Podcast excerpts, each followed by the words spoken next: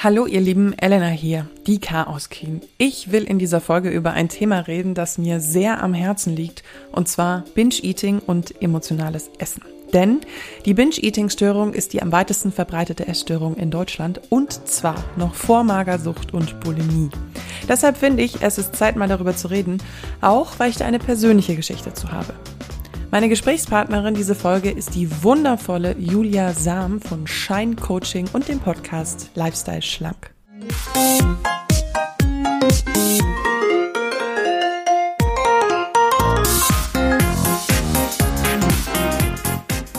Lifestyle schlank klingt ja im ersten Moment von dem Gegenteil, wofür ich sonst als Chaos Queen stehe, und zwar Körperakzeptanz und Selbstliebe. Aber keine Sorge, im Laufe des Gesprächs erklärt Julia ganz toll, woher diese Name kommt. Und es macht dann auch sehr viel Sinn. Sie hat nämlich den Ansatz, dass der Weg von emotionalem Überessen wegzukommen ganz tief drin bei einem selbst anfängt und weit weg von der Diätkultur. Das gefällt mir sehr, sehr gut. Julia hat ein eigenes Online-Coaching, den Podcast Lifestyle Schlank und ein tolles Instagram-Profil. Aber was ist eigentlich überhaupt Binge-Eating? Die Bundeszentrale für gesundheitliche Aufklärung definiert es so. Menschen mit einer Binge-Eating-Störung leiden unter immer wiederkehrenden Essanfällen. Sie nehmen innerhalb kurzer Zeit große Nahrungsmengen zu sich und haben das Gefühl, die Kontrolle über ihr Essverhalten zu verlieren. Der englische Begriff Binge-Eating steht für exzessives übermäßiges Essen. Das englische Wort Binge bedeutet so viel wie Gelage. Aber wie kommt man da raus? Warum ist Binge-Eating so unbekannt und woher kommt dieses oft emotionale Essen? Alles Fragen, die ich jetzt Julia stellen werde. Hallo. Hallo.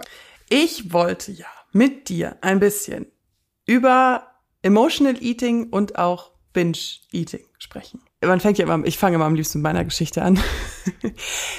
Ich war immer so, also ich bin eben definitiv eine emotionale Esserin. Ähm, ich neige dazu, mich dann extrem wahnsinnig zu überfressen. So, ich glaube, das sind sehr, sehr viele. Und ich war total geschockt, als ich, obwohl ich mich mit dem Thema schon ewig beschäftige, schon sehr lange im Lifestyle-Journalismus unterwegs bin, habe ich erst vor ein paar Monaten rausgefunden, dass ja anscheinend Binge-Eating Disorder die meistverbreiteste Essstörung ist.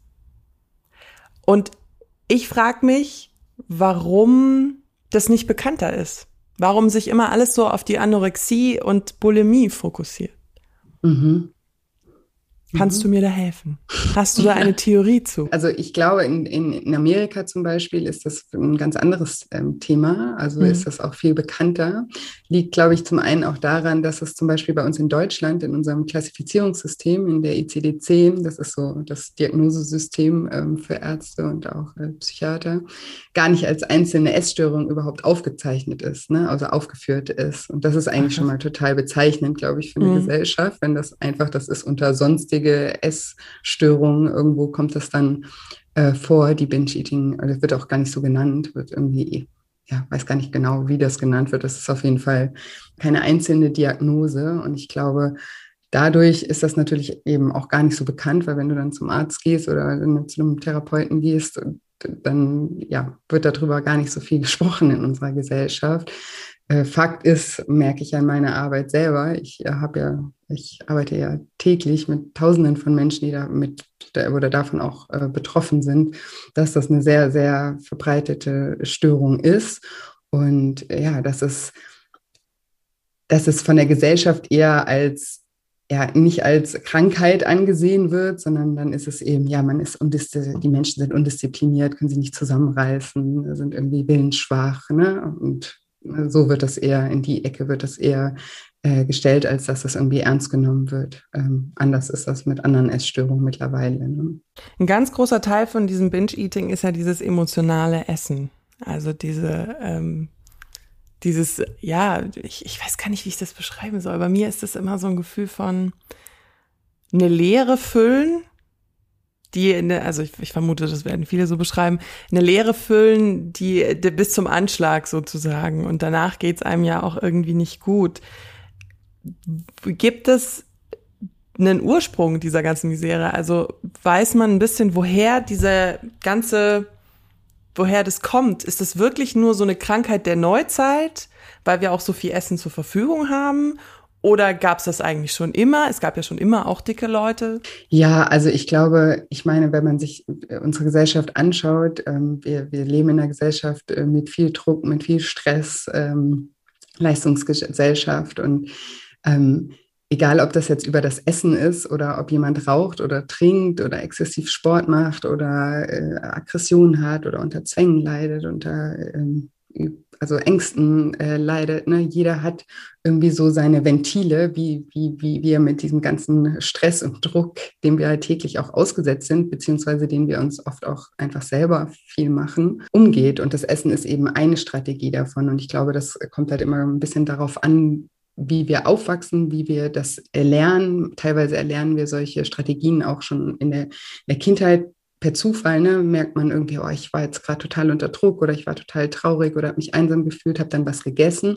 Und natürlich, äh, ne, wenn du dann irgendwie Schokolade oder was Fetthaltiges isst, macht das ja auch was physiologisch mit äh, dir, weil du bist irgendwie im Stress. In dem Moment äh, äh, ist dein Körper voll von Cortisol, unserem Stresshormon dann isst du was, äh, du süßt es zum Beispiel und schüttest Dopamin aus, was unser Glückshormon ist, ja. Und auf einmal geht es dir kurzzeitig besser. Und das merkt sich nicht nur irgendwie ähm, dein Geist, sondern das merkt sich auch dein Körper. Und das nächste Mal, wenn du wieder in so einer Situation bist, kann es halt gut sein, dass er dir dann signalisiert, du brauchst jetzt unbedingt das Essen, ne? Und du verstehst gar nicht, warum du das in dem Moment brauchst, aber das ist halt einfach was, was sich früh verknüpft hat und was du vielleicht teilweise durch einen Zufall oder eben auch durch die Erziehung, ne, viel wird ja auch mit dem Essen belohnt oder von den Eltern her auch äh, kompensiert, wenn mhm. sie wenig Zeit haben oder so, dann gibt es besonders viel Süßigkeiten, weil dann ist das Kind glücklich äh, oder in, in die Richtung eben, also auch da kann das eben passieren. Und bei, der, bei dem einen passiert eben das, bei dem anderen, der macht halt mit anderen Dingen die Erfahrung, dass ihm das in einem Moment hilft und das verknüpft sich emotional und hat dann eben andere Ventile. Aber ich glaube, so ein Ventil hat halt jeder und viele davon sind leider eben auch destruktiv, weil sie ja nicht bewusst gewählt worden sind. Ja, also es hat sich einfach so entwickelt und wir haben uns fehlte einfach teilweise eben das Bewusstsein dann einfach für dafür, wie wir reagieren und auch für unsere Emotionen fehlt uns ganz oft das äh, Bewusstsein, ja, weil es ist ja, ja oft auch ein, ich bin es gar nicht mehr gewohnt, überhaupt Gefühle auszuhalten oder überhaupt mal bewusst wahrzunehmen oder auch anzunehmen, zu sagen, okay, jetzt fühle ich mich halt mal schlecht, ist auch irgendwie Teil vom Menschsein, mhm. ja, ist auch mal in Ordnung, sondern ist halt dann gleich wieder in seinem, in seinem Trott drin, oh, ich schnell was essen, dann fühle ich mich wieder besser oder schnell eine Kippe rauchen, dann geht es mir besser. Aber es ist ja gar nicht so einfach, diese Verknüpfung aufzuheben. Also das ist ja wirklich hart, in Anführungszeichen. Ja, definitiv. Also es ist keine Zauberei, aber es ist auf jeden Fall trotzdem möglich. Also das erlebe ich ja auch jeden Tag in meiner mhm. Arbeit, dass das möglich ist. Aber es bedeutet eben Arbeit. Aber ich finde, das darf man immer gar nicht so hm, negativ sehen oder so als oh, so ein Kampf mhm. oder ne, so schwer oder so viel Arbeit. Ne, das hört sich dann immer so an, als wäre das irgendwie nur was Negatives, weil es ist ja im Prinzip, ist das ja immer nur ein Symptom dafür, dass irgendwie gerade was aus dem Ungleichgewicht gekommen ist. Ne? Also ne, dass irgendwas ist gerade nicht in Balance und wir fühlen uns eigentlich alle im Leben immer am besten, wenn wir in der Balance sind. Und wenn wir aus der Balance geraten, dann merken wir das eben auch oft an so einem so ein Verhaltensweisen und das ist dann immer wie so ein Warnsignal zu schauen, okay, wo kommt das denn her? Und wenn wir dann das nicht verdrängen durch äh, übermäßiges Essen oder was auch immer, was unsere äh, Strategien sind, um davor zu flüchten, dann packen wir das Problem sozusagen an der, an der Wurzel, an der Ursache und können da natürlich auch nachhaltiger irgendwie unsere Lebensqualität erhöhen, weil wir einfach schauen, okay, warum geht es mir eigentlich gerade schlecht? Warum fühle ich mich gerade so leer? Warum fühle ich mich einsam? Ne? Warum bin ich unzufrieden in meinem Leben? Und dann kann man eben die Themen auch wirklich angehen. Dein Ansatz ist ja ein sehr von innen heraus was, was so Diät und Ernährung angeht, wobei ich finde das Wort Diät ja immer ein bisschen dreckig. Ich habe auch ähm, schon Interview und auch Folgen schon darüber gemacht, über intuitives Essen. Mhm. Jetzt habe ich bei dir gelesen, dass du da gar nicht so der größte Fan von bist, sondern sagst, es, es ist nicht für jeden das Richtige. Und äh, mhm. weil ich liebe es, auch Dinge zu kritisieren, wollte ich dich mal fragen, warum? Äh, also wo sind, also nicht, nicht, ich will nicht dich kritisieren, sondern mich interessiert dein Kritikpunkt an dem Thema. Mhm. Was, wo findest du denn, dass intuitives Essen nicht funktioniert? Ja, also generell habe ich überhaupt keine Kritik an intuitivem Essen. Ich würde mir wünschen, dass jeder Mensch ganz mhm. intuitiv essen äh, kann. Aber ich habe eben die Erfahrung gemacht, äh, weil ich halt mit so vielen Menschen schon zusammengearbeitet hat, habe, dass das einfach nicht jeder kann und beziehungsweise, dass das ein sehr, sehr langer Weg teilweise ist, äh, den Menschen gehen müssen, um vielleicht irgendwann mal da anzukommen. Aber vielleicht auch nicht. Und das heißt aber nicht, dass irgendwas mit den Menschen falsch ist, dass sie keine Intuition haben oder was auch immer, sondern es kommt halt immer darauf an, ne, wie ist die Historie, wie lang ähm, führt man schon ein destruktives Essverhalten. Manche Menschen sind seit ihrer Kindheit massiv übergewichtig, haben nie gelernt, eine richtige Beziehung zum Essen aufzubauen, ein Verhältnis zum Essen zu bekommen, ganz viele emotionale Verknüpfungen, ganz viele Glaubenssätze. Also da ist so viel Arbeit, dass man da überhaupt hin kommen kann, das mal aus der Intuition raus zu machen. Und viele haben eben so den oder denken eben, ja, intuitives Essen, ne, ich muss einfach auf meinen Körper hören und, dann äh, klappt, das, äh, klappt das. Und das, wenn das so wäre, dann wären die Menschen wahrscheinlich nicht übergewichtig. Ne? Und es ist auch in, der Form der Ernährung, die, die uns zur Verfügung stellt, auch mega schwer, ne? weil da natürlich auch so viele ähm, Suchtmittel drin sind. Mm, teilweise. Und, äh ja, und wir werden die ganze Zeit von der Werbung überall beschallt mit Essen. Ne? Also es ist auch überall, ist überall verfügbar, es, wir werden überall ähm, getriggert mit dem Essen mm. auch. Also so einfach ist es nicht. Für mich ist es immer ein bisschen schwer, und das war auch ein sehr langer Weg für mich, unrealistische Körperziele und Bilder. Mm. Also abzuschalten, in Anführungszeichen. Weil das ja dann diese Frustspirale mit dem Binge-Eating, die du wahrscheinlich schon hunderttausendmal gehört hast, mit ähm, ich esse weniger, sehe trotzdem noch nicht so aus, werde wahrscheinlich auch nie so aussehen, will das aber nicht einsehen und aus Frust esse ich dann ganz viel. Mhm. Ähm, wie kann man diese toxischen Körperbilder so ein bisschen rauskriegen. Ja, ich finde, Gott sei Dank gibt es da ja schon viel Bewegung jetzt auch mhm. so durch, durch Social Media und so, dass das ein bisschen relativierter wird, ne? dass das halt nicht irgendwie das, das eine Idealbild gibt. Es ist ja auch eigentlich, wenn man sich mal überlegt, so ein Quatsch, ne? auch so, mhm. was wir Frauen immer denken, was irgendwie, wie wir sein äh, müssten. Und wenn man dann mal mit Männern redet, also ich habe ganz viele Männer in meinem Freundeskreis, und ähm, keine Ahnung, da sind die wenigsten, die jetzt so auf so super schlanke äh, hm. Androgyne Typen stehen, ja, sondern auch die Weiblichkeit feiern. Und das ist ja eigentlich so viel nur in unseren Köpfen und das ist natürlich medienbeeinflusst, ja, ist ja klar. Ne? Wenn wir halt nur die Supermodels, die super dünn sein müssen, die ganze Zeit vor der Nase haben, dann denken wir natürlich, wir müssen so aussehen. Und deswegen finde ich das eigentlich eine gute Entwicklung äh, über Social Media, gerade dass eben auch andere Körper gezeigt werden. Und dass das, ich glaube, das ist das Einzige, was das so ein bisschen relativieren kann dass wir einfach mit anderen Bildern auch konfrontiert werden, weil wir, wir wollen, ich meine, das merkt man jetzt zum Beispiel an der Mode, wenn jetzt irgendwie, kennst du vielleicht auch, irgendwie neuer Trend startet, dann denkt man am Anfang so, nee, also Schlaghosen ziehe ich auf gar keinen Fall an. Ja.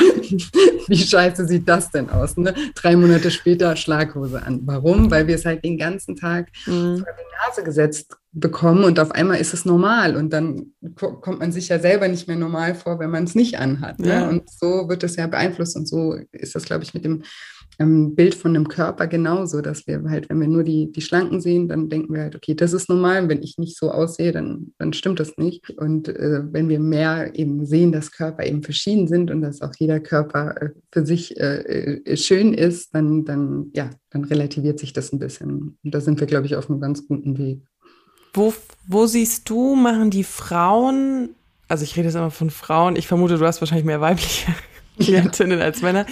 Ähm, wo ist immer der größte Fehler, wenn, wenn sie versuchen abzunehmen? Welches Denkmuster ist immer irgendwie so weit verbreitet, wo du dir denkst? Ja, also einmal ist es eben bei ganz vielen so der Gedanke an sich so, dass sie das nicht können. Hm. Also, dass sie irgendwie so dazu verdammt sind oder so, jetzt äh, in dem Körper zu leben oder mit dem Essverhalten ähm, zu leben, dass es, dass Veränderung nicht möglich ist. Das ist eigentlich so die größte Blockade. Kommt halt davon, dass viele eben X-Diäten machen, mhm. die ja teilweise auch wirklich sehr unrealistisch sind. Na klar kann man die mal für ein paar Wochen durchhalten, dann kann man dann damit natürlich auch mal ein paar Kilo abnehmen.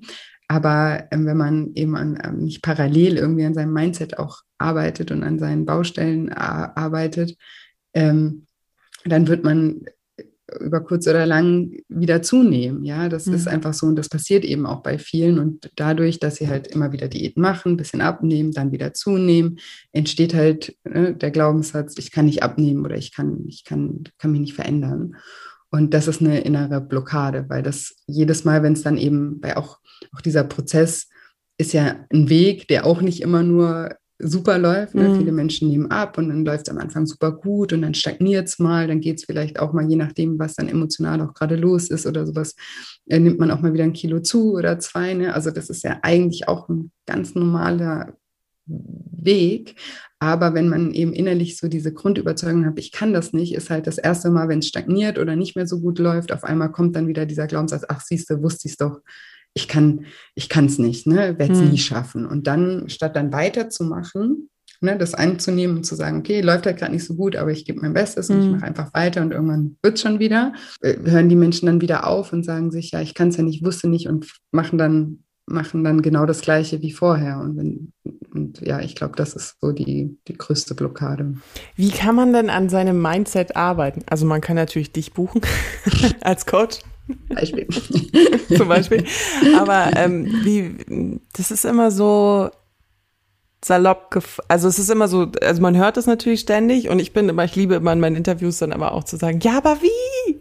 Ja, das ist auch eine gute und eine berechtigte Frage. Also ich finde, mittlerweile gibt es ja so viele tolle Sachen. Also wir haben ja eingangs auch gesprochen darüber, ich liebe Podcasts. Hm. Und ähm, auch ich habe jetzt nicht das Thema mit dem Essen, aber ich habe natürlich auch meine Themen in meinem Leben.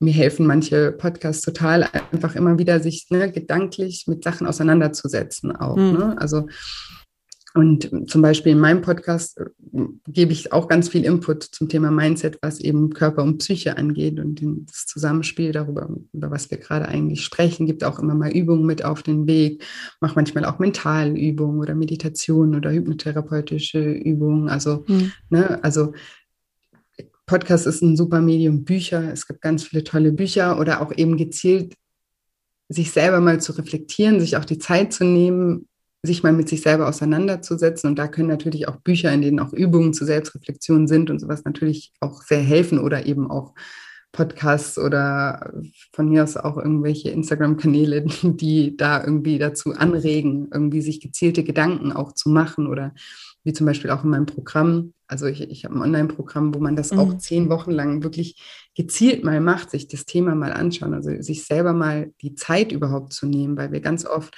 naja, ich habe da das Problem und das schieben wir dann immer so ja, mal ein bisschen und aber nie so ganz. Also manchmal, wenn man was auflösen möchte, muss man sich auch wirklich mal eine Zeit lang darauf fokussieren und das mal in den, ja, in den Fokus stellen und daran auch ja einfach arbeiten. Es ist ja dann aber auch ein bisschen dieses Thema der Aufklärung. Also eigentlich müsste man ja zum gar nicht unbedingt zum Thema Lebensmittel, weil das ist ja der, das ist ja die Ironie an der Geschichte. Wir wissen ja alles, wie gesundes Essen aussieht.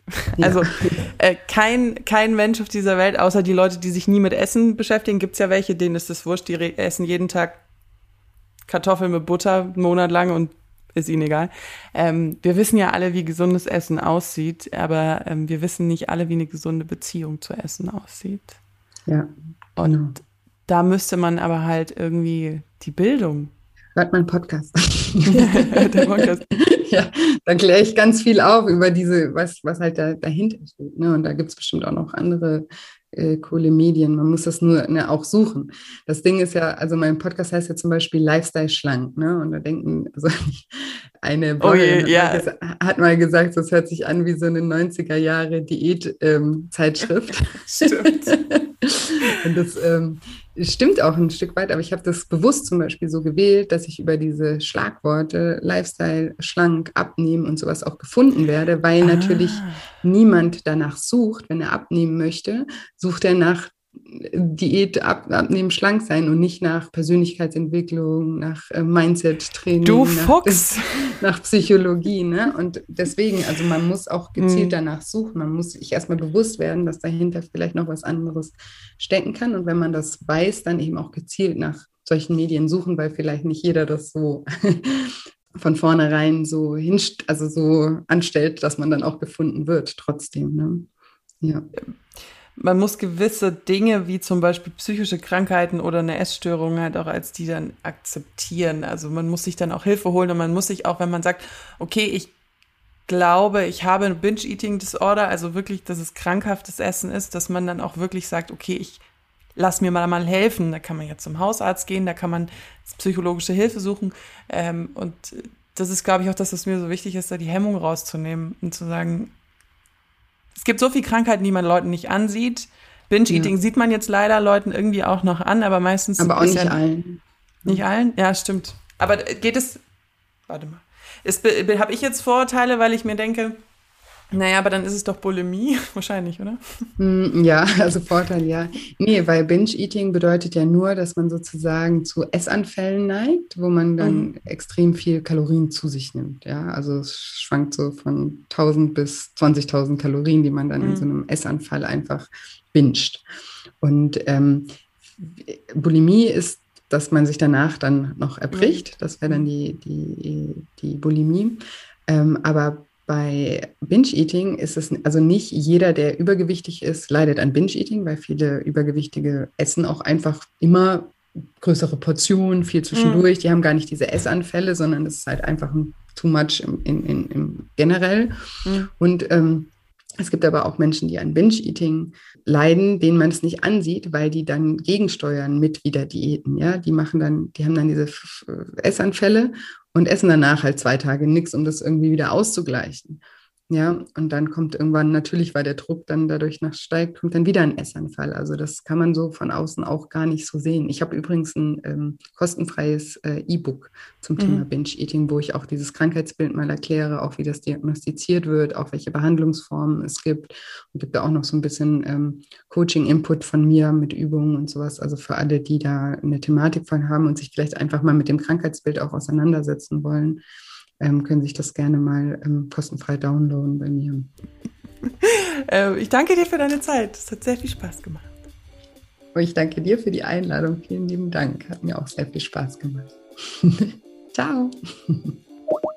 Wenn ihr euch in dem, worüber wir gerade gesprochen haben, wiedererkennt, geht mal in euch und überlegt, ob Binge-Eating ein Problem in eurem Leben sein könnte. Ich kann Julias kostenloses E-Book, das ich euch übrigens in den Shownotes verlinke, sehr empfehlen, da sie dort die Ursachen, Symptome und mögliche Lösungsansätze toll widerspiegelt. Nicht jede Form von emotionalem Essen ist eine, die ärztlich behandelt werden müsste. Wenn ihr aber das Gefühl habt, ihr leidet wirklich an einer exzessiven Essstörung und Fressanfällen, dann holt euch bitte professionelle Hilfe. Mir persönlich hilft es aktuell, mich eher an Julias Ansatz zu richten und viel selbst zu reflektieren und in mich zu gehen. Über Binge-Eating muss in meinen Augen viel mehr aufgeklärt werden und auch, wie sehr emotionales Essen jemanden prägen kann und Einfluss auf sein Leben nimmt. In unseren Gehirnen gibt es nämlich so fiese Botenstoffe, die Glücksgefühle auslösen und die werden besonders durch drei Dinge getriggert. Sex, Trinken und Essen sind die stärksten Reize in unserem Leben sagt die Wissenschaft. Ich hoffe, die Folge hat euch gefallen. Abonniert gerne Chaos Queen, dann verpasst ihr keine Folge mehr. Auf Instagram könnt ihr mir liebend gerne schreiben, das ist einfach Chaos Queen Podcast durchgeschrieben. Ich bin immer für Themenvorschläge oder Kritik offen. Alles zu Julia findet ihr bei mir in den Show Notes. Ich wünsche euch noch eine wundervolle Woche. Bis ganz bald. Eure Elena.